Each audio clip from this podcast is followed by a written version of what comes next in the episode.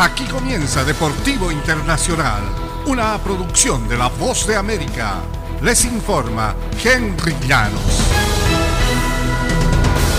En el fútbol americano, sin sus tres mejores receptores por lesión y suspensión, además del retiro de su objetivo predilecto, el mariscal de campo Tom Brady de 45 años no está lanzando a su ritmo usual.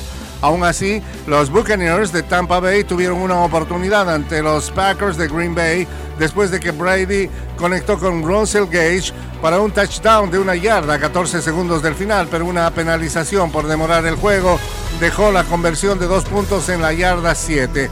Brady lanzó un pase incompleto que dio a los Packers una victoria de 14-12 el domingo. Nuestro trabajo es salir y anotar puntos y no lo estamos haciendo, ha reconocido Tom Brady, el mariscal de campo de los Buccaneers. Uno no va a anotar puntos si no ejecuta bien las jugadas, dijo. En el tenis internacional, Franz Tiafoe levantó cuatro match points para derrotar el domingo a Stefanos Tsitsipas por 1-6, 7-6, 10-8 y asegurar la victoria del equipo del resto del mundo sobre el de Europa de Roger Federer por primera vez en la corta historia del torneo. Tiafo, un estadounidense de 24 años, respondió con la misma audacia y desparpajo que mostró al alcanzar su primera semifinal de Grand Slam en el Abierto de Estados Unidos a comienzos de este mes. La victoria sobre Sisipas, el subcampeón del Abierto de Francia en 2021, permitió al resto del mundo ponerse arriba 13-8 en el tercer día de la competencia contra europeos que además de Federer el campeón de 20 citas de Grand Slam, contaba con Rafael Nadal, Novak Djokovic y Andy Murray. Esta cita sirvió para rendirle una despedida al astro suizo de 41 años. Su último partido previo al retiro fue la noche del viernes cuando él y Nadal sucumbieron en dobles ante Tiafo y Jack Sock.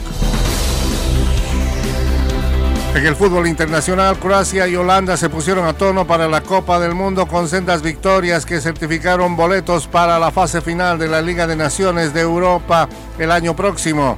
Al compás de un gol de Luka Modric, Croacia ganó el grupo 1 al vencer de visita 3-1 a Austria, que descendió a la segunda división del torneo. Los invictos neerlandeses derrotaron como locales 1-0 a Bélgica para quedar al frente del grupo 4 con 16 puntos, 6 más que su escolta Bélgica.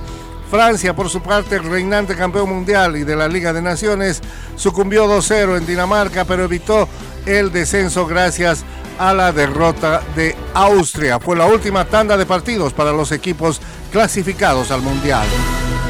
Y hasta aquí Deportivo Internacional, una producción de La Voz de América.